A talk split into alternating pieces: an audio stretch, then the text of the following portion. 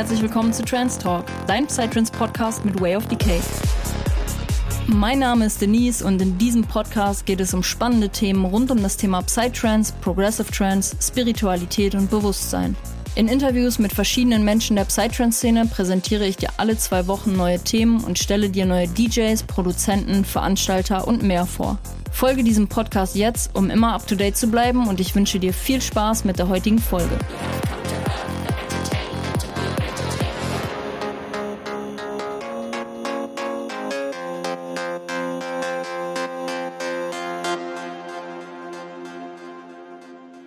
Hi und herzlich willkommen, liebe Psytrance Community, zu einer neuen Podcast-Folge heute auf meinem Kanal.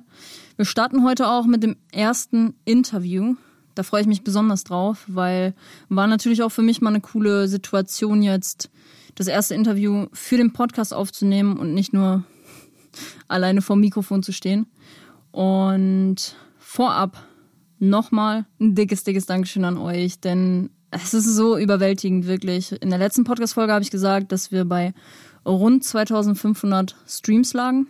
Mittlerweile, drei Wochen später oder zwei Wochen, liegen wir bei 7000 Streams und wir gehen tatsächlich auch schon auf die 400 Follower zu. Das ist für mich unfassbar krass, weil ich hatte es letztens, glaube ich, auch auf Instagram schon mal kommuniziert. Ich habe einen guten Kollegen, der auch einen Podcast macht und es ist so, es ist so verrückt. Er hat innerhalb von zwei Jahren ist er auf eine Followerschaft von 800 Leuten gekommen. Und wir sind ja jetzt mittlerweile drei bis vier Wochen am Start. Wenn ihr wahrscheinlich die Podcast-Folge hört, vier Wochen. Und dann haben wir schon die Hälfte der Follower erreicht, die er in zwei Jahren gemacht hat. So, das ist für mich einfach unfassbar krass und dementsprechend geht da man mein größtes Dank, mein größter Dank geht an euch raus. verrückt, einfach richtig verrückt. Wer mich supporten möchte, kann mir gerne bei Apple Podcasts eine Bewertung dalassen. Und ja, teilt das Ding auf jeden Fall weiterhin fleißig, damit es die richtigen Leute erreicht, die sich inspirieren lassen wollen, die mehr über Artists erfahren wollen und generelle Themen über Psytrance und Co. Und ja, wer mich natürlich auch unterstützen möchte. Und bevor wir starten, möchte ich heute euch noch ein Projekt vorstellen. Einen jungen Mann, mit dem ich mittlerweile ja schon öfter zusammengearbeitet habe und den ich jetzt auch ein bisschen besser kenne. Und zwar geht es um den lieben Felix. Der eine oder andere kennt ihn wahrscheinlich unter seinem Pseudonym Smoke Trip. er hat mich irgendwann mal auf Instagram angeschrieben und seitdem sind wir gut connected und Wer seine Musik gerne mal abchecken will, kann gerne bei mir in der Playlist vorbeischauen. Da findet ihr auf jeden Fall den ein oder anderen Track. Findet ihr auch unten in den Show Notes meine Goa-Psytrance Top 50 Playlist auf Spotify. Schaut da gerne mal rein oder schaut bei Smoke Trip generell bei Soundcloud oder bei Spotify rein und ähm, ja, schaut mal, ob euch der Sound zusagt. Und genau, es geht heute darum, ich möchte euch die Arbeit vorstellen von ihm, weil ich jetzt vor kurzem auch ein Video bei ihm in Auftrag gegeben habe. Und die Zielgruppe, die, um die es heute geht, um die geht es auch quasi bei Felix Arbeit. Denn der liebe Felix ist nicht nur Psytrance-Producer, sondern auch passionierter Grafiker und spezialisiert sich halt mit seiner Arbeit auf die Newcomer. Das bedeutet, wenn ihr Interesse an hochwertigen Albumcovern habt oder auch Spotify Canvas beziehungsweise Visuals im Allgemeinen, dann connectet euch mit ihm. Ähm, er macht auf jeden Fall eine super geile Arbeit und schaut da, wie gesagt, auf seinem Instagram gerne mal vorbei. Und ja, connectet euch, denn die richtige grafische Umsetzung ist heutzutage unfassbar wichtig. Vor allem auch für Newcomer sage ich immer, Content is King. Und je hochwertiger euer Content ist, desto besser ist es im Endeffekt natürlich auch für euch. Und desto professioneller wirkt halt auch euer Online-Auftritt. Und genau, in dem Sinne, checkt auf jeden Fall gerne mal sein Instagram aus und schreibt ihm eine DM bei Interesse. Ich packe euch unten alles in die Shownotes rein, dann seid ihr einen Klick weit vorne entfernt. Und genau, in dem Sinne gibt es eine kleine Zusammenfassung noch von unserem Interview. Dann starten wir auch direkt rein, denn ich habe mit dem lieben Opix gequatscht. Ich habe ihn auch persönlich kennengelernt. Er war auf einem Livestream in Hamburg und ist dann bei mir vorbeigeschneit. Haben wir gefrühstückt, bisschen aufgelegt zusammen, haben uns kennengelernt. Und der liebe Oleg ist 27 Jahre alt, produziert seit 2017 und wohnt im schönen Gießen. Gar nicht mal so weit weg, wo ich ursprünglich herkomme. Und genau, im Interview haben wir darüber geredet, wie es dazu kam, dass er mittlerweile schon öfters auf Spinterest releasen durfte, ob es sich lohnt, als Newcomer auf größeren Labels zu releasen und wo primär der Unterschied zu kleineren Labels quasi liegt. Zudem ging es auch darum, welchen Stellenwert Social Media in der Arbeit als Künstler hat. Natürlich, ich als Social Media Managerin muss natürlich auch da so eine Frage mal reinbringen weil ich es super, super, super wichtig finde und auch mega interessant, wie ja, die Newcomer quasi ihre, ihre Social Media Game betreiben, ihre PR selber in die Hand nehmen. Und genau, es ging darum, wo man am besten rein investieren sollte und wo nicht und wie man an Gigs kommt als Newcomer. Und last but not least geht es natürlich auch der Frage heute nach, wie schwer ist es denn wirklich als Newcomer Fuß zu fassen in der Psytrance-Szene? Diese Fragen und noch ein paar mehr beantworten wir euch jetzt in dem Interview. Ich wünsche euch extrem viel Spaß. Lasst auf jeden Fall gerne einen Daumen nach oben da, eine Bewertung. Schreibt mir auch gerne euer Feedback und eure Meinung auf Instagram. Folgt mir dort und ich würde sagen, in dem Sinne, viel Spaß mit dem Interview. Mr. Opix haben wir heute am Start. Gute. ähm, schön, dich auf jeden Fall heute in der Podcast-Folge zu, zu haben. Du bist tatsächlich heute mein erster Gast äh, im Interviewformat. Und freut mich auf jeden Fall, dass du diesen Podcast joinst. Magst du dich vielleicht einmal für die Zuhörer vorstellen? Ich heiße Oleg, Opix. und bin 27 Jahre alt und komme aus dem schönen Mittelhessen. Du bist jetzt vor kurzem umgezogen, ne? Wo, wo ging es für dich hin? Das ist gar nicht so weit weg. Also im Prinzip bin ich jetzt einfach nur, ich glaube, das sind 15 Kilometer oder sowas von meinem aktuellen Wohnort entfernt. Also gar nicht so weit. Also von Wetzel nach Gießen, um genau zu sein. Sehr cool. Ich will heute mal ein bisschen mit dir reden, darüber reden, wie es bei dir dazu kam, wie du in die Szene gekommen bist und was dich selber dazu verleitet hat, äh, Musik zu produzieren. Zuerst habe ich mit der, mit der Musikproduktion an sich angefangen. Also es war nicht so, dass ich ähm, in eine Szene reingerutscht wäre und dann angefangen hätte. Bei mir war es eher andersrum. Ähm, ich war, glaube ich, auf zwei, ja, das waren zwei Festivals, zwei große. Einmal die Psy-Fi in Holland und dann ein Jahr später war ich auf der Osora. Das waren quasi meine ersten richtigen Psytrance-Erlebnisse so. Ja, so, ich, so bin ich im Prinzip ähm, zu dem Schluss gekommen, dass halt das ist halt die Mucke, die ich machen möchte. Ich habe noch zwischenzeitlich, als ich angefangen habe, im Prinzip noch mit Tech House und, und Techno angefangen, aber ganz schnell gemerkt, dass mich die Musik nicht so wirklich nicht so catcht halt. Schon ein bisschen. Also deswegen gibt es auch noch ein äh, kleines Techno-Projekt von mir. Aber ähm, irgendwie nicht genug, dass ich gesagt hätte, so, das ist, äh, darauf lege ich mein Hauptaugenmerk. Sci-Fi und Ozora, welches Festival war cooler? Also, um da mal so einen kleinen Einblick zu bekommen, welche Festivals ähm, dir am meisten Spaß gemacht haben quasi? Also, ich habe schon zu dem Zeitpunkt gerne Full-On gehört. Und, aber irgendwie war die Osora ein bisschen zu krass für mich. Also, mir hat auf der Sci-Fi tatsächlich gefallen, dass es nachts um, da geht glaube ich die Musik um drei Uhr aus. Also irgendwie sowas. Das heißt, du hast nachts echt mal die Chance zu schlafen. Dadurch kriegst du auch eine, dadurch kriegst du auch die ganze Woche viel besser rum. Also das ist dann, ähm, ich weiß nicht, auf der Osora konnte ich teilweise echt nicht pennen und äh, wir haben schon also einen relativ guten Spot gesucht und zwar etwas weiter ähm, auf dem Berg und so ein Stück dahinter. Aber trotzdem war es einfach verdammt laut manchmal. Ja, das äh, klar, auf jeden Fall. Sieben Tage ohne Schlaf ist halt schon ein bisschen hart, ne? nee, wir haben auf jeden Fall geschlafen. Also ich bin so ein, so ein eiserner Festivalgänger. Das heißt, ich versuche immer so gewisse Schlafenszeiten einzuhalten, weil sonst ist man echt zu kaputt. Und es ist ja eigentlich ein Erholungsurlaub ja, ja, für mich. Also immer regelmäßig kochen, essen und schlafen. Das gehört auf jeden Fall dazu. Safe. Wichtig auf jeden Fall. Wie lange produzierst du jetzt insgesamt schon? Äh, da müsste ich mal kurz überlegen. Ich glaube 2000, 2018 habe ich angefangen. So, also das war, ich habe schon immer quasi Kontakt mit, äh, mit einer Dog gehabt. Ich habe ja spiele schon seit 15 Jahren Gitarre oder so. Hab so kleine YouTube-Videos geschnitten. Also im Prinzip einfach ein bisschen so geplänkelt und gespielt. Und am Anfang habe ich erstmal ein Headset-Mikrofon neben einen Verstärker gelegt und festgestellt, das klingt scheiße. Und dann habe ich mich gesteigert mit einem Interface. Dann zum ersten Mal FL Studio installiert, gecrackt damals natürlich. so wie es alle machen, immer FL. Ne? so hatte ich auf jeden Fall zumindest schon mal Kontakt und wusste, wie das funktioniert. Und da ich schon immer irgendwie so into Hi-Fi gewesen bin, ähm, wusste ich auch so, also es war für mich relativ natürlich, wie zum Beispiel Sound Routing funktioniert, ähm, wo kommt der Ton rein, wo kommt er raus, durch was muss er hindurch. Ähm, das waren so Sachen, die waren bereits schon bekannt. Also ich hatte jetzt nicht einen kompletten Cold Start, aber hat sich doch am Ende wie eine angefühlt, weil das richtige Produzieren war halt schon ein bisschen anders, als einfach nur eine Gitarrenspur aufzunehmen und jetzt mal ganz billig gesagt einfach mal ein EQ drüber zu schmeißen, dann auf YouTube hochzuladen. Von daher ähm, kam der richtige Start erst 2018, ja. Ja, ja, verrückt. Crazy. Ähm, bist du denn derzeit schon fest bei einem Label unter Vertrag oder wie sieht der Status quo bei dir gerade aus? Nö, aktuell bin ich ähm, independent. Überall ein bisschen und nirgendwo richtig. Vielleicht muss die richtige Chance noch kommen. Du hast mittlerweile jetzt schon öfter bei Spin Twist ähm, Records releasen dürfen. Wie kam es dazu? Also, an, als ich angefangen habe, quasi aufzulegen, war mein zweiter Gig direkt ein, äh, war ich quasi Side-Act von, von Nelix. Das heißt, ich habe auf dem zweiten Floor aufgelegt und er hat halt den Mainfloor bespielt.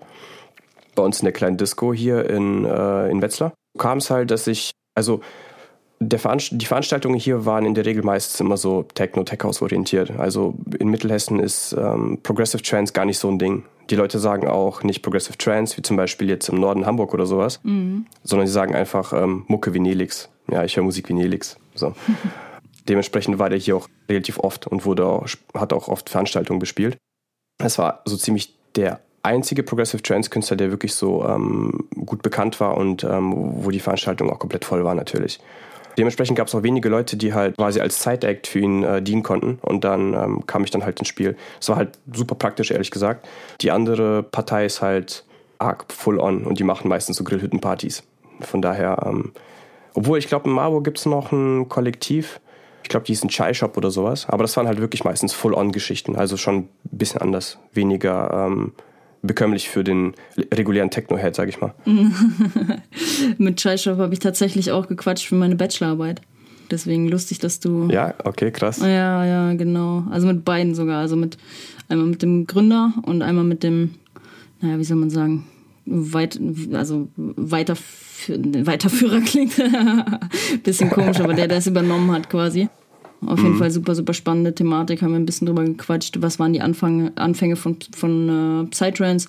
Echt spannendes Gespräch gewesen. Ja, lustig. Ja. Aber mit denen hatten wir im Prinzip nicht so viel zu tun. Haben angefangen im, mit dem Nomos zusammen, ähm, hier in Wetzlar. Genau, das, und der Chai Shop war halt, wie gesagt, in die andere, ist in die andere Richtung gegangen. Von daher hat das uns nicht so arg berührt, sage ich mal. Die Frage war, wie, wie es dann zu Spintus gekommen ist. Und genau. Genau. Und dann gab es halt mehrere Möglichkeiten, wo ich im Prinzip spielen konnte von Nelix. Und so hat man sich auch mal kennengelernt, sage ich mal. So, und dann hieß dann irgendwann mal so, ja, du machst auch Musik. Und ich so, ja, ähm, ich produziere auch selbst. Und dann meinte der mal, der Hannes halt, ähm, ja, schick mir mal was. Und dann habe ich halt ein paar Mal probiert, das hat jetzt ungefähr ein Jahr gedauert. Und im Januar kam dann halt ähm, You Shine zum ersten Mal auf Spin Twist raus, was halt übelst, übelst krasses Ding für mich gewesen ist. Also es ist so wie so ein, wie so ein Kindheitstraum, der sich dann erfüllt hat, ähm, weil ich höre die Mucke von dem Label einfach schon seit jetzt über zehn Jahren. Jetzt halt drauf releasen zu können, ist halt schon heftig. Das ist halt auch so irgendwie der erste große Step in der Karriere, sage ich jetzt mal, von einem angehenden, angehenden Künstler. Ne? So ich meine, man guckt natürlich immer auf die Großen und ich denke mal, bei Newcomern ist es halt oft so, dass man sich fragt, okay, wann ist der richtige Zeitpunkt? Gibt es da einen richtigen Zeitpunkt, den man erkennt und dann äh, sagt, ja, ich trete jetzt an die größeren Labels ran? Das ist halt echt schwer zu sagen. Es kommt halt immer auf die Person an. Man sollte es nicht zu früh machen. Also die Musik sollte schon ähm, eine gewisse Qualität haben. Nicht im Sinne von Mixdown und Mastering stimmt, sondern ähm, es muss halt irgendwie, es muss ausgefeilt sein, es muss ausgearbeitet sein die Mucke, die ich halt am Anfang äh, geschickt habe, die war es nicht. Also die war nicht, nicht passend fürs Label, sage ich mal. Und deswegen war es auch kein Wunder, dass ich auch teilweise einfach keine Antworten bekommen habe. So, weil wenn es nicht sitzt, dann sitzt es halt nicht. Ja, definitiv. Genau. Man muss halt auch gucken, dass äh, die Musik, egal ob es jetzt ein Major-Label ist oder nicht, dass die Musik, die man das Label schickt, dass die auch dazu passt.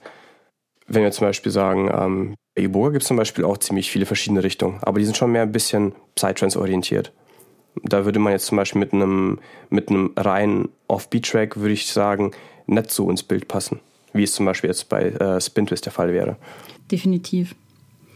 Also ich meine, wenn ich Labelhead wäre, dann würde ich mir auch ein bisschen verarscht vorkommen, wenn du dann, also wenn du ein reines äh, Psytrance-Label quasi hast oder sagen wir mal in die Richtung eher gehst und dann kommt jemand mit einem Offbeat-Track so und dann würde ich mich halt fragen, okay, hast du dich mit unserem Label überhaupt irgendwie auseinandergesetzt? ja, okay, Ausnahmen bestätigen die Regel, aber ich nehme an, dass das dann wahrscheinlich ähm, Künstler sind, die bereits schon länger etabliert sind, weshalb man dann auch ähm, doch eine gewisse ähm, Varietät an Tracks auch auf Spintus zum Beispiel finden könnte. Das heißt, lohnt es sich als Newcomer bei größeren und etablierteren Labels zu releasen? Und wo liegt quasi so ein bisschen der größte Unterschied zu einem Release auf einem kleineren Label? Der Ablauf an sich ist jetzt nicht nicht so krass unterschiedlich. Also ein Release ist ein Release und wenn man schon mal eins gehabt hat, dann läuft es auch bei einem ähm, größeren Label genauso ab. So, also man schickt dann den Track hin, das Cover klärt das Vertragliche und dann äh, kommt der Track halt raus. Das einzig Coole ist halt, wenn man jetzt ein größeres Label, ähm, also auf einem größeren Label landet, ist halt definitiv das Prestige und dass man halt ähm, besser gesehen wird. Also die Infrastruktur, sage ich mal, welche Leute erreicht werden, welche Playlists vorhanden sind und ähm, generell die Reichweite des Labels das ist halt der große Unterschied, weil wenn man auf einem großen Label released, dann äh, hat man eine bessere Wahrscheinlichkeit gesehen zu werden. Definitiv. Kannst du Aussagen dazu treffen, welcher, sage ich mal, Social-Media-Kanal, also sei Spotify, YouTube, was am besten ankam und am meisten Reichweite generiert hat für deinen Track? Das kann ich gar nicht so, kann ich gar nicht so sagen, ehrlich gesagt. Also, mhm. weil ich habe halt festgestellt, dass jetzt auf Instagram zum Beispiel dort ist die Zielgruppe etwas anders als da, wo es dann im Endeffekt gehört wird. Also die Leute, die meine Tracks hören, die erreiche ich nicht alle über Instagram oder irgendwelche anderen Social Media Plattformen. Die halten sich dann wirklich nur auf Spotify auf und dann weiß ich auch gar nicht, wer das ist. Also wenn ich jetzt zum Beispiel Umfragen auf, auf Instagram mache, in meinen Stories, ähm, wer von euch hört sich überhaupt meine Tracks an, dann sind es circa, was war das letzte Mal? Äh, lass mich mal kurz überlegen. Ich glaube, knapp die Hälfte vielleicht. Ein bisschen mehr. Ja, und da sieht man halt, dass Instagram zum Beispiel, ähm, manchmal folgen einem Leute einfach nur, weil sie einen kennen, weil sie einen cool finden oder kennengelernt haben oder vielleicht, weil sie den Content sogar cool finden. Ne? Aber ähm, das hat dann nur bedingt was dann mit der Musik zu tun. Also mhm. 50 Prozent von denen, die auf Instagram unterwegs sind, das ist dann halt schon ähm, gering. Könnte aber auch daran liegen, dass nicht alle Leute unbedingt gerne irgendwelche Polls anklicken, sondern einfach mal weiter skippen. Was würdest du so sagen als Künstler? Was ist so die wichtigste Plattform für dich? Musiktechnisch oder ähm, zum Social Media? Ja, beides, beides. Also Streamingdienst Spotify, absolut. Mm, als, zwei, als zweites würde ich sagen Soundcloud, obwohl das momentan so ein bisschen am Stagnieren ist. Als Social Media Plattform Instagram auf jeden Fall. Also ich habe auch noch Freunde und DJs, die im Prinzip auf Facebook ziemlich viel unterwegs sind und dort quasi eine höhere Followerschaft haben. Aber die waren auch meistens schon, sind auch meistens schon länger dabei. Dann haben die teilweise auf Facebook auch noch eine große Reichweite, sage ich mal. Da ich erst seit drei Jahren dabei bin, ähm, da ist Facebook bereits schon nur noch dafür genutzt worden, irgendwie Veranstaltungen zu teilen, einfach nur zu gucken, wo was abgeht die Reichweite von Künstlerseiten sinkt auf Facebook momentan massiv. Also ich krieg vielleicht von den, von den paar Leuten, die mir folgen, ähm, liken, wirklich ein super, super kleiner Bruchteil davon liken dann die, ähm, die Fotos oder Beiträge, die ich dann poste. Und wenn dann Link dabei ist, dann wird es noch schlimmer. ja, auf jeden Fall kann ich bestätigen. Da ging es in meiner Bachelorarbeit quasi auch viel drum, welche Social Media Plattform ist halt mittlerweile am wichtigsten und ja, dass Facebook tot ist, habe ich jetzt nicht nur von dir gehört. Beziehungsweise bin auch selber halt der Meinung. Ich bin vor allem halt sehr gespannt, ob TikTok irgendwie für die Psytrance-Szene nochmal relevant wird oder relevanter. Stimmt. Wird sich in Zukunft herausstellen, aber es bleibt halt spannend, ne?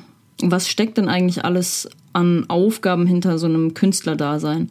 Also was fließt quasi alles in diesen gesamten Prozess des Produzierens mit ein, um vielleicht, ja, ich sag mal Laien oder generell der Hörerschaft oder der Fanbase mal ein bisschen Einblick zu, zu geben, was da wirklich alles dahinter steckt? Also ich unterteile das in zwei, zwei Kategorien im Prinzip. Einmal das Musikmachen an sich und was dazu gehört und einmal die ganze Promotion-Geschichte, Instagram, Social Media. Ja, beim Musikmachen ist es halt, dass man sich halt wirklich mal hinsetzt, mal so eine kreative Phase hat, das dann am Ende halt in einen Track verwandelt, vielleicht noch ein paar Leute hinzuholt, ähm, auf jeden Fall auch mal an Leute schicken, dass sie sich das mal anhören, vor allem wenn es irgendwie am Anfang ist, dass man halt immer schön Feedback zurückbekommt, obwohl der Track nicht fertig ist, um zumindest zu wissen, wie der ankommt. Weil manchmal, wenn man selbst davor sitzt die ganze Zeit, dann äh, kriegt man ein nicht ganz so gutes Bild am Ende, wenn man den Track zu oft gehört hat. Den manchmal liegen lassen und Pause machen ist ähm, auch eine gute Idee, um halt wieder frische Ohren zu kriegen, sag ich mal. Und wenn es halt alles fertig ist, fängt dann halt so die Promotion-Geschichte an. Fühle ich. Und was dann halt da noch so dazu gehört, außer des Musikerdaseins, ist halt, ja, sich zu trauen, irgendwas zu tun, quasi aus sich rauszukommen und äh, was von sich zu zeigen. Weil die Musik kommt halt nirgendwo an, wenn man ähm, den Leuten keinen Anreiz gibt, sich diese anzuhören. Das ist halt auch enorm wichtig. Und äh, ich finde, es viele vernachlässigen Social Media auf jeden Fall auch, vor allem von, äh, von den Newcomern.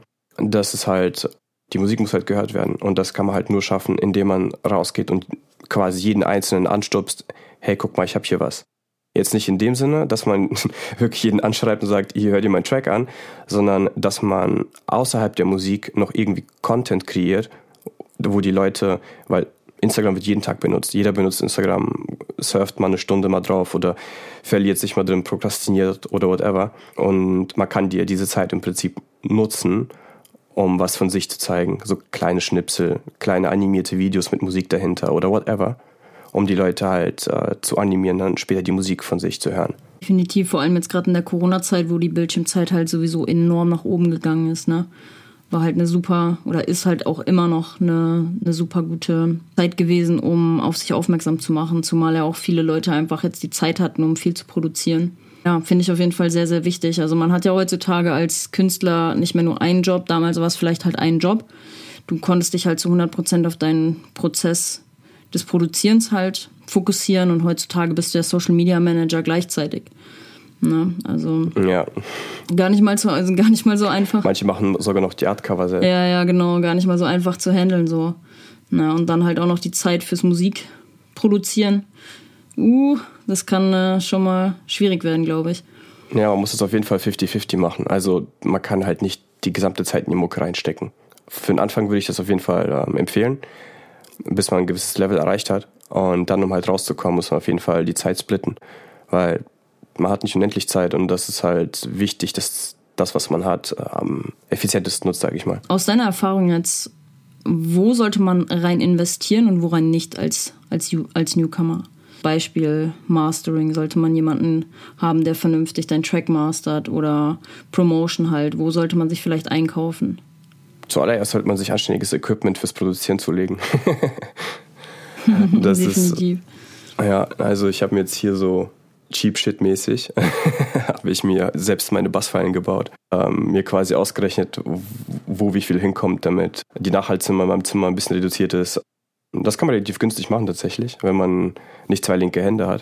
Ich habe zwei halbe linke Hände, sage ich mal, weil das, was ich gebaut habe, ist nicht besonders schön geworden, aber es erfüllt seinen Zweck, sage ich mal. Wenn man dann das quasi so einigermaßen geschafft hat, dass man sich so ein Mini-Studio aufgebaut hat, müssen ja keine analogen, teuren Geräte sein oder sowas. Also es gab ja teilweise, wenn man sich einfach nur anständige Software holt und vor allem die Akustik im Raum ähm, ja, ein bisschen nachbessert, dass es nicht halt nicht ganz so schlimm ist, nicht ganz so roh. Dann auf jeden Fall, ähm, also die Masterings, da empfehle ich einfach, also es gibt viele verschiedene Masterer und jeder hat so seinen eigenen Touch. Ähm, das merkt man halt, wenn man äh, seine Tracks zu vielen verschiedenen Leuten schickt, was ich in der Vergangenheit gemacht habe, um einfach mal zu hören, ähm, was am Ende bei rumkommt und wer zu dem, was ich tue, zumindest ähm, am besten harmoniert. So und dann findet man meistens immer jemanden.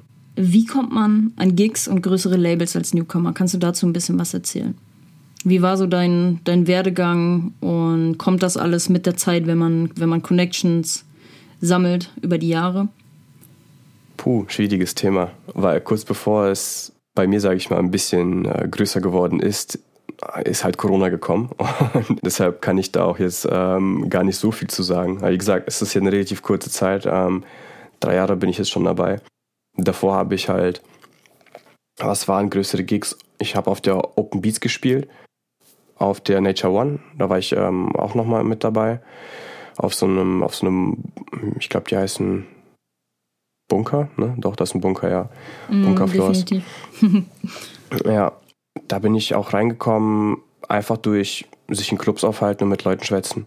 Und dann ähm, findet man halt Leute, die einen cool finden. In dem Fall war das Thaler 2XLC, der kommt aus äh, Frankfurt, ist eine Trance-Legende. Vielleicht sagt das nicht vielen was, aber diejenigen, die schon ein bisschen länger bei der Musik dabei sind, kennen den auf jeden Fall. Und der uns, hat uns ähm, Nomos und mich äh, mit auf die Open Beats genommen und die Nature One. Da haben wir auf seinem äh, Techno-Club-Floor gespielt. Das war schon eine richtig geile Erfahrung auf jeden Fall. Ich weiß auch nicht, wie es jetzt weitergehen wird. Also ich hoffe natürlich, dass, ähm, dass es die Gigs kommen werden. Man kann natürlich die Festivalbetreiber und Veranstalter selbst anschreiben. Aber das ist dann halt immer so eine Sache, wie geht man da am besten dran? Weil mit einer E-Mail oder wenn man in die DMs leitet, sage ich mal, auf Facebook, dann äh, passiert das relativ häufig, dass ähm, das gar nicht beachtet wird. Das kommt an die falsche Person. Das ist quasi momentan nur ein Social Media Typ dahinter und hat keinen Bock, das weiterzureichen. Weil man kann sich, äh, ich, ich kann mir gut vorstellen, dass das ziemlich viele machen. Dann geht man da einfach vielleicht unter. Ich würde sagen, der beste Weg ist einfach gute Mucke machen, sie releasen und dann über Social Media versuchen, äh, eine möglichst hohe Reichweite mit Content zu schaffen. Und ich glaube, dann werden die richtigen Leute schon darauf aufmerksam. Also zumindest ist das so meine Hoffnung. Definitiv. Ich glaube, das ist halt auch ein sehr, sehr, sehr schmaler Grad zwischen zu needy wirken. So von wegen, ja, hey, willst du mich nicht mehr, also weißt du, wie ich meine? Willst du mich nicht mehr auf deinem Festival spielen lassen? Hallo? ja, ähm, ja. deswegen ja, die meisten sind auch in festen Händen. Also Festivals kriege ich mit, da gibt es halt die und die Booking Agency und dann werden die und die großen Acts gebucht oder irgendwelche Locals genommen, die halt in der Umgebung sind. Ja. Das sieht man halt super oft. Das Ding ist, ich denke mir halt auch so, du musst es dir ja auch verdienen, weißt du? Und früher oder später immer, wenn du gibst, gibst, gibst, wenn du immer weiter an dir arbeitest, dann wird das Universum dir das auch irgendwann zurückschenken und dann wird irgendwann jemand kommen und sagen, hey, hast du Bock auf der Abbey zu spielen oder auf dem Indian Spirit und du denkst so, okay, what the fuck? das kam jetzt auf jeden Fall plötzlich so, aber ne, das ist, also ich denke, das wird sich auszahlen, wenn man da halt einfach immer weiter am Ball bleibt, auf sich aufmerksam macht, viel einfach rein investiert, weil du kannst halt nichts rausbekommen, wenn du nichts gib, gibst. Ja, das auf jeden Fall. So, ich, ich kann mir momentan kann ich mir nichts anderes vorstellen, was ich später machen wollen würde. Von daher ähm, muss es einfach klappen. Also irgendwie, dass man auf jeden Fall so ein ja, von leben könnte, wäre schon nice. Ist jetzt keine, ist jetzt keine Voraussetzung, aber das wäre auf jeden Fall, ähm, ich glaube, schon mal ein Faktor, wo man auch mehr Zeit in die Musik investieren könnte.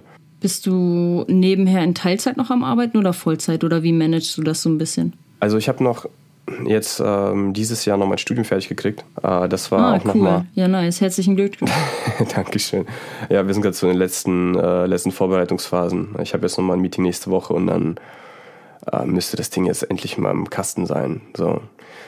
Weil jetzt habe ich jetzt auch nochmal die letzten. Fühle ich bei mir. Ja, bist ja auch jetzt äh, vor kurzem fertig geworden. Ja, genau, genau. Aber man freut sich halt einfach enorm. So. Ja. Wird dann auch irgendwann Zeit. Ja, das stimmt. Ja, hat bei mir auch lang genug gedauert, von daher. Ähm, ja, halt immer am Arbeiten nebenbei. Also jetzt aktuell habe ich es ein bisschen hochgeschraubt, weil ich ja jetzt nicht mehr studiere, beziehungsweise jetzt nur noch ein paar organisatorische Sachen zu erledigen sind und das Ding ja im Prinzip schon fertig ist, kann ich jetzt mehr arbeiten. So, dann arbeite ich jetzt 30 Stunden und habe dann auch nebenbei Zeit, weiter Mucke zu machen, was auch halt die Prio ist momentan. Ist wahrscheinlich aber auch gar nicht so einfach, das zu managen, ne? Wenn du halt im Job noch steckst und dann halt auch noch Zeit für Musik plus Zeit für Social Media und Co. Das ist schon, ist schon hart, eine harte Ackerei. ja, das stimmt. Also das ist halt dieser andere Punkt. Ohne Commitment kommt man da halt nicht, nicht weiter. So, das ähm, hat sich auch ähm, bei mir so, also es hat sich so eine, so eine Arbeitsmoral halt eingestellt. Ähm, ich sehe das es ist immer noch etwas, was ich gerne mache, aber ich habe es halt ähm, nicht wirklich als Hobby gesehen, weil in meinem Mindset wäre das hinderlich gewesen. Wenn ich jetzt gesagt hätte, so, Musik ist mein Hobby, bla bla bla. Wenn man so irgendwo zu einem, ich sag mal, wenn man irgendwo auftaucht und so ein, so ein Mindset hat, dann äh, kann man von anderen Leuten auch nicht erwarten, dass die in einen Zeit investieren oder dass sie einen ernst nehmen, wenn man nicht ähm, volles Commitment dahinter hat. So, das ist so meine Einstellung dazu. Von daher habe ich direkt gesagt, so, das ist mein dritter Job. Mein erstes Studium, mein zweiter ist nebenbei und der dritte ist halt die Mucke. So, heißt es nicht, dass ich das nicht gerne mache. Ich, ich liebe es absolut. Aber das gibt dem halt ähm, eine gewisse, eine gewisse Bedeutung, sage ich mal. Ja, voll. Safe. Also finde ich auf jeden Fall cool, dass du sagst, ey, das, also es muss halt auch mit einer Leidenschaft verfolgt werden, weil sonst funktioniert das halt nicht, ne? Ja, auf jeden Fall. Wie sieht es bei dir bezüglich Kooperationen aus mit anderen Künstlern? Wie laufen solche Kooperationen bei dir ab mit anderen Künstlern? Also momentan habe ich eine Dauerkooperation, das ist mit Actville. Wie man bestimmt schon in den letzten Tracks mitgekriegt hat. Wir haben jetzt, ähm, lass mich mal kurz überlegen, äh, es war Klick Klick 1, dann hatten wir 2, 3, stimmt, der dritte, der kommt jetzt demnächst. Habe ich auch schon überall gepostet, glaube ich. Äh, und der wird What's the Rush heißen. Da haben wir auch eine, eine richtig coole Sängerin am Start, Paulina Wehrmann. Und das ist dann äh, der erste Track, der jetzt rauskommt mit ähm, selbst recordeten und geschriebenen Lyrics. Das ist schon, hat richtig Bock gemacht. Sehr nice. Auch auf Spintrist, ne? Ja, genau. Der kommt auch auf Spintrist raus. Ja. Ja, wie so eine Kooperation abläuft, alles digital. Momentan, vor allem wegen Corona, man kann sich einfach nicht treffen. Damals mit Nomos habe ich mich noch wirklich zusammengesetzt, aber weil er auch ein bisschen weiter weg wohnt, ist dann wieder so ein, wie so eine kleine Hürde, die man erstmal überwinden muss. Ja, wann hat man Zeit? Dann hat er keine Zeit, dann habe ich keine Zeit. So. Und im Endeffekt läuft das halt, ich glaube, wie bei den meisten auch ab. Man macht seine Spuren fertig, schickt sie rüber, FaceTimet vielleicht nochmal eine Runde und äh, dann werden die Spuren so lange hin und her geschickt, bis es passt. Meistens ähm, mache ich dann auch das Mixdown, das ist so meine Lieblingsangelegenheit zum Schluss, um das alles nochmal richtig schön rund zu machen. Aber ansonsten ähm, funktioniert alles halt momentan übers Internet. Würdest du sagen, das ist schon eher ein Vorteil heutzutage? Also so, dass alles digital abläuft. Also ich meine, klar, viele Vorteile hat es auf jeden Fall, ne? Wie du halt gerade schon gesagt hast, man muss sich halt, also was heißt, man muss sich nicht mehr treffen, aber ja, ist halt schon ein Vorteil teilweise. Es ist effizienter, aber ich glaube, das, mhm. Das ist ein bisschen schwieriger wegen der Kreativität, weil man kann sich nicht, also wenn man sich zusammensetzen könnte, dann ähm, wäre das wesentlich zumindest beim Anfang des Tracks wäre das, glaube ich, ein bisschen förderlicher. Weil da kann man zusammen ein bisschen jammen und ein bisschen gucken, wie das dann am Ende aussehen wird. Und dann kann man sich dann wieder, sag ich mal, trennen. Jeder geht dann zu sich nach Hause und arbeitet dann seine Idee halt im Prinzip aus. Also so auf Jams würde ich nicht verzichten wollen. Aber es aktuell halt nicht anders geht, ähm, macht man das halt so. so und ob es halt, ja gut, sag's heutzutage, ich kenne das halt nicht anders. Die meisten Sachen, mit denen ich groß geworden bin, die sind halt fast immer übers Internet gelaufen. Also das Musikmachen jetzt in den, in den letzten paar Jahren dann halt auch. Mhm. Arbeitest du denn generell lieber alleine oder in Kooperation? Meine kreativen Phasen habe ich teilweise spät in der Nacht. So, das ist, ist halt noch nicht dazu gekommen, dass ich mal irgendwie ähm, mit einem Produzentenkollegen mal so nachts chillen konnte, dass man sich da hier halt irgendwas mal einfallen lässt. obwohl doch, doch, einmal kam es vor. Aber das war nicht äh, fürs OPX Project, sondern das war ein Techno-Track. Aber ansonsten glaube ich schon, dass, dass ich überwiegend ähm, alleine arbeite. Einfach weil ich mich momentan dran gewöhnt habe, sagen wir es mal so. Ist es schwierig, den richtigen Partner für eine Kooperation zu bekommen? Also rein vom Workflow? Jeder hat einen unterschiedlichen Workflow, aber wenn man sich die Spuren schickt, dann ist das im Endeffekt dann fast egal. Also man hat, man bekommt dann immer quasi ein Setup an, ähm, an Spuren. Wie das aufgebaut ist, variiert natürlich. Aber meistens ist es dann halt wirklich so abgelaufen, dass der eine macht halt seine Spuren fertig und schickt, schickt sie mir einzeln. So, dann arbeite ich halt daran weiter. Oder halt andersrum. Und dein Workflow, wie ist der so beim Produzieren? Der hat sich ein bisschen verändert. Tatsächlich hat mich ein Interview von, ähm, von dir mit Jilex dazu inspiriert. Da hat er mal drüber gequatscht dass er seine ganzen, seine ganzen Samples ähm, arrangiert und sortiert hat.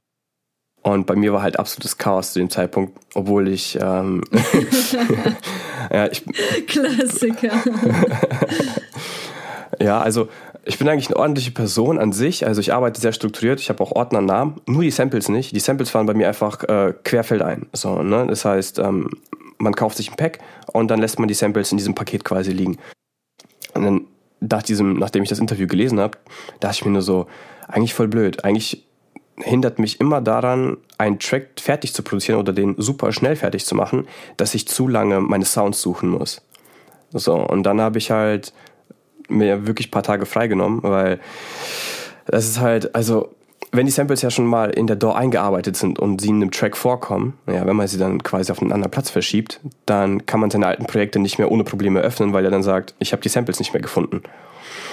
Äh, das heißt, muss mir dann erstmal eine Struktur zurechtlegen, wie ich die Samples verschiebe und sie danach wiederfinde. Also im Prinzip musste ich sie doppelt kopieren und so einen Kram halten. Das hat halt echt ein paar Tage gedauert.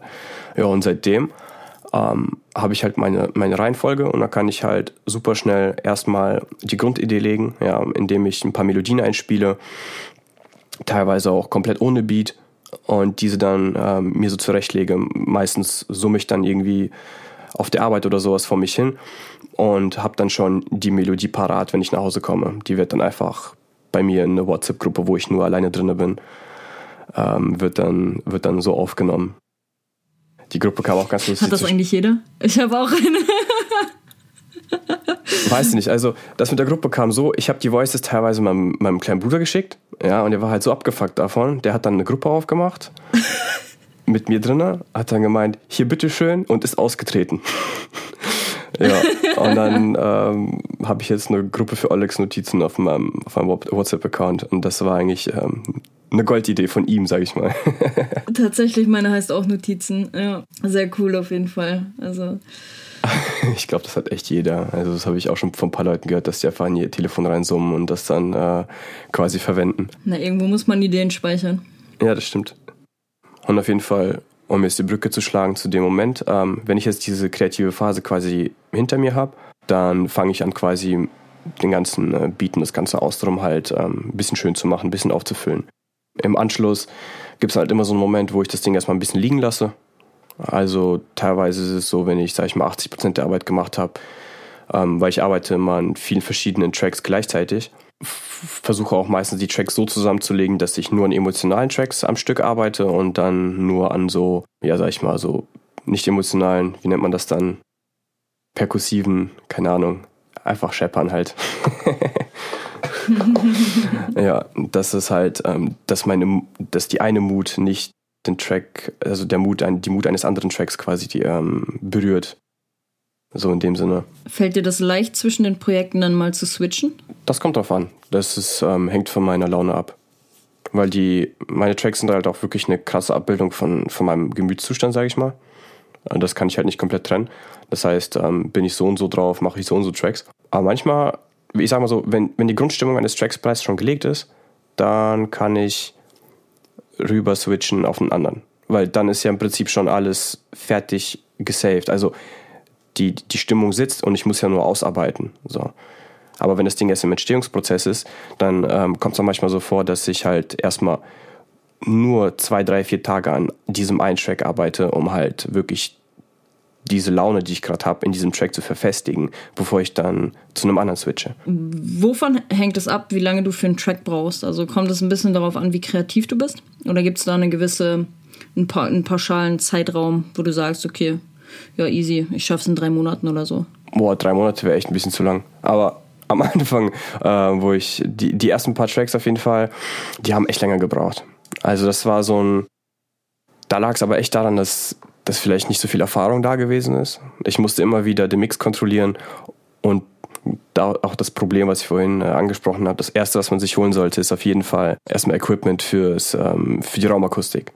Das habe ich halt am Anfang nicht gehabt, weshalb ich bin halt, habe halt einen Track erstmal fertig gemacht, wo ich dachte so, okay, gut, der klingt nice, gehe in den Club, klingt der nicht so gut. Habe ich mir ungefähr gemerkt, wie die Referenz ist, komme ich wieder zurück nach Hause, höre es mir dann nochmal an und dann versuche ich nochmal dran zu arbeiten.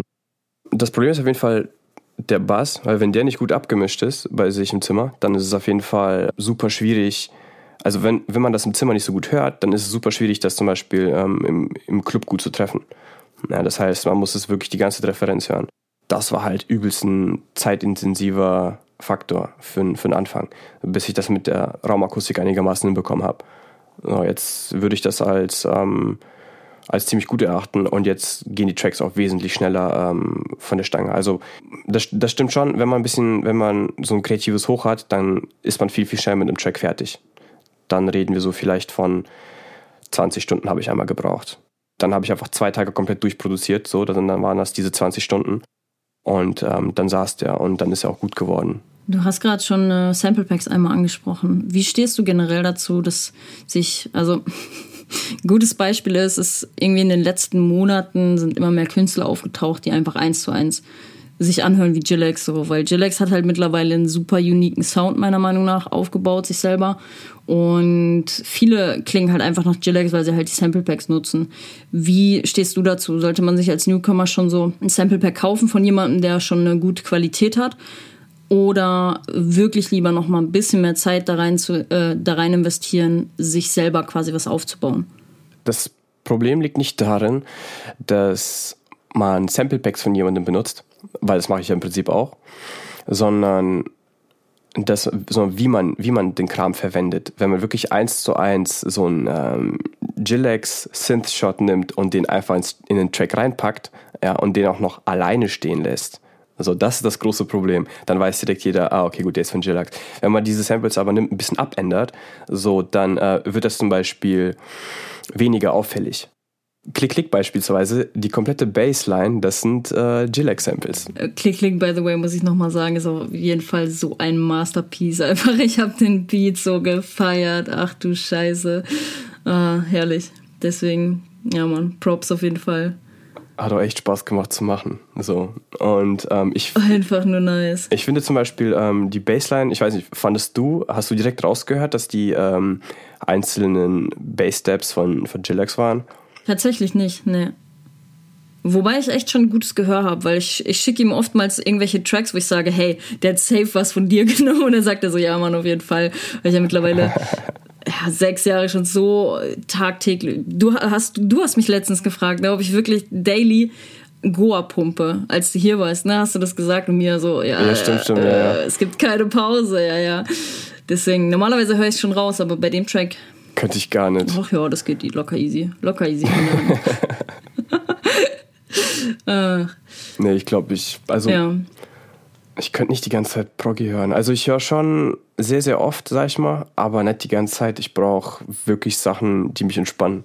Und so die ganze Zeit, ähm, ich glaube, das wäre ein bisschen too much für mich. So, das ist vielleicht auch nur meine Meinung.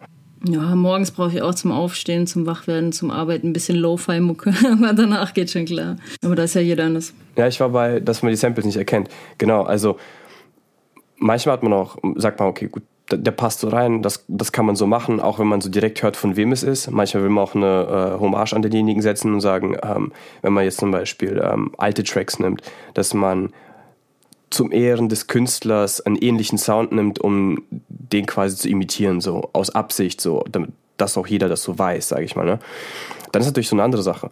Aber bei Sample-Benutzung, ja, die sind halt momentan halt übelst, übelst, übelst beliebt. Also sind auch übelst nice Sounds. Und warum die auch so übelst krass rausstechen, ist halt, weil es halt so unique ist. Also sind teilweise Dubstep-Elemente mit drin, die ist halt, ja, ich würde sagen, die hat man halt vorher nicht so gehört. Also die waren nicht so populär da in dieser Musikrichtung. Und ähm, mit Gilex und, seinem, und seinen Packs ist es auf jeden Fall diese Art, wie man die Sounds auch benutzt. Ähm, es wird ja nicht nur der Sound an sich, sondern auch noch die Art, wie er benutzt wird, wird ja auch teilweise mit übernommen. Weil man dann wahrscheinlich von den Tracks dann inspiriert ist. Ne?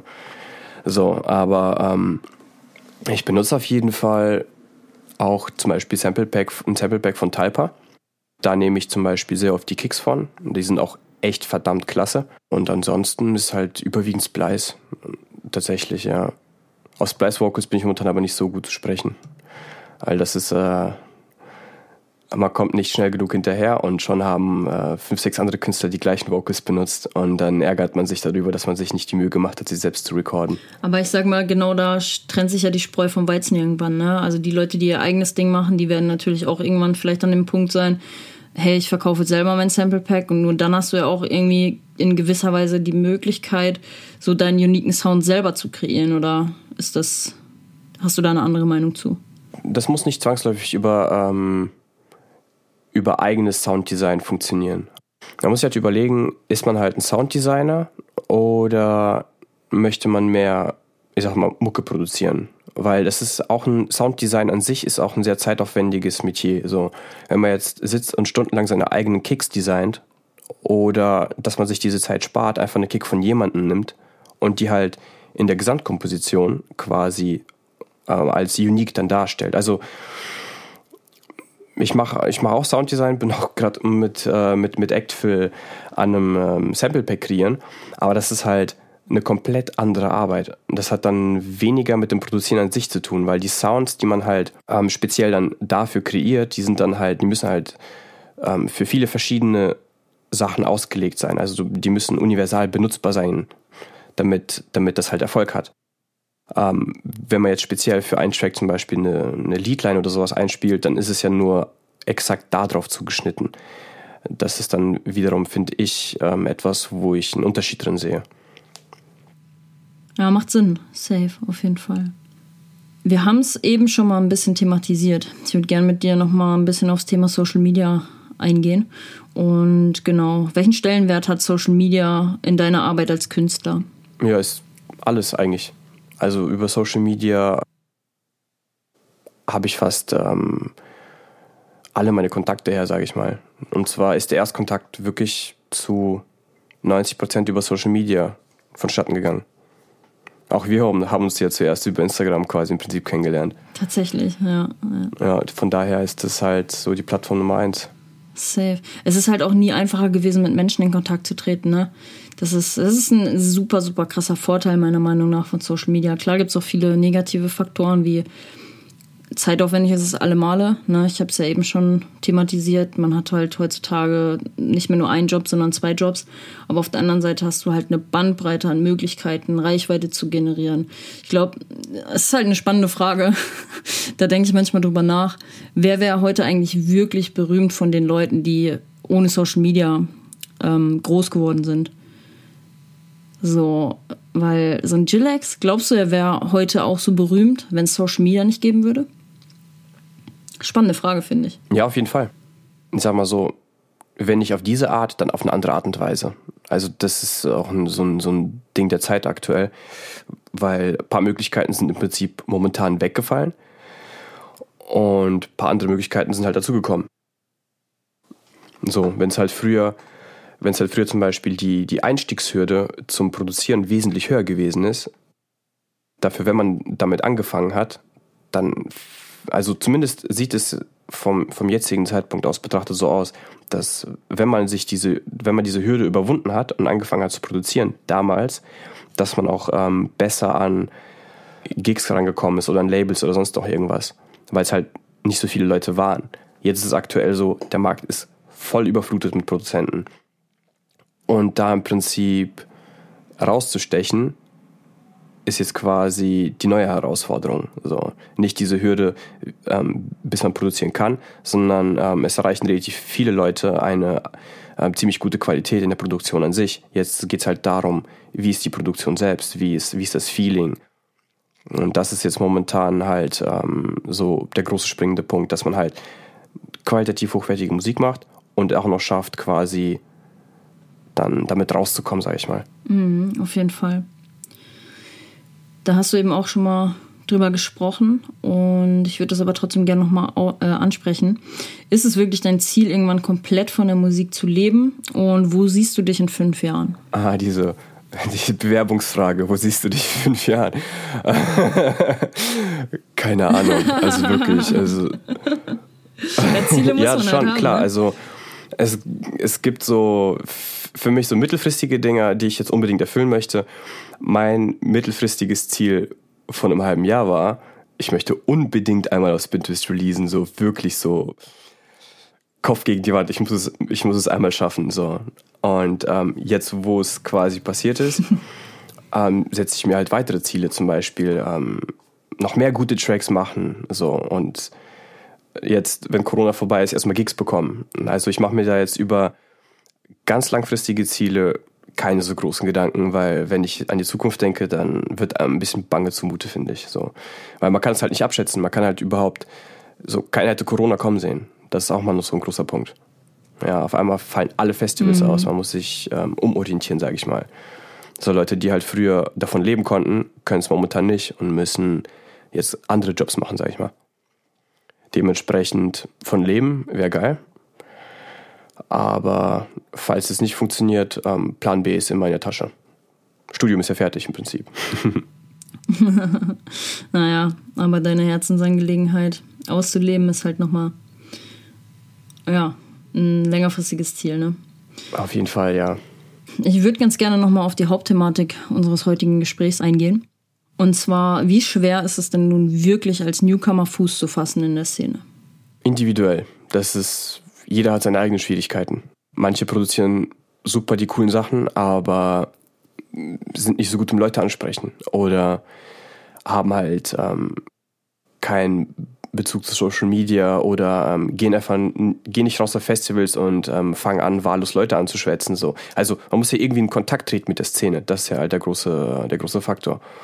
Plus, man muss halt auch noch eine gute Produktion aufweisen, um dann quasi, also man braucht eine gute Base, sage ich mal, um dann Kontakte knüpfen zu können, dann so, sage ich mal, besser von A nach B nach C zu wandern. Deshalb kann man das gar nicht sagen. Also manchen Leuten fällt es schwer, permanent was auf Instagram zu posten, um zumindest Präsenz zu zeigen, sage ich mal. Ein paar Leuten fällt es ähm, schwieriger, Mixdowns zu machen und ähm, da ist die Qualität dann nicht so gut. Man muss halt wirklich ein, eine goldene Mitte aus allem finden. Das ist halt das Wichtige. Wie schwer das ist, muss halt jeder für sich entscheiden. Ich bin noch nicht so da angekommen, wo ich sein will. Von daher würde ich nicht von mir behaupten, äh, dass ich, sag ich mal, geschafft hätte, um darüber urteilen zu können. Oder das bewerten zu können, sag ich mal. Cooles Schlusswort auf jeden Fall an der Stelle. Ja, ich danke dir auf jeden Fall, dass du heute mein Podcast-Gast warst. Ich hoffe, die Zuhörer konnten auf jeden Fall was mitnehmen. Ich denke auch, der ein oder andere Produzent wird mit dabei sein. Genau, in dem Sinne bedanke ich mich bei dir und wünsche dir auf jeden Fall nur das Beste für deinen weiteren Weg. Du weißt sowieso, ich werde dich dabei unterstützen, so gut es geht. Und Danke. ich bin gespannt. Ich sehe auf jeden Fall für dich auch eine rosige Zukunft. Wenn du weiter dran bleibst, ne? Das ist die Bedingung. Natürlich, klar. genau, in ja, dem Sinne nice. bedanke ich mich. Ja, ich würde sagen, bis zum nächsten Mal.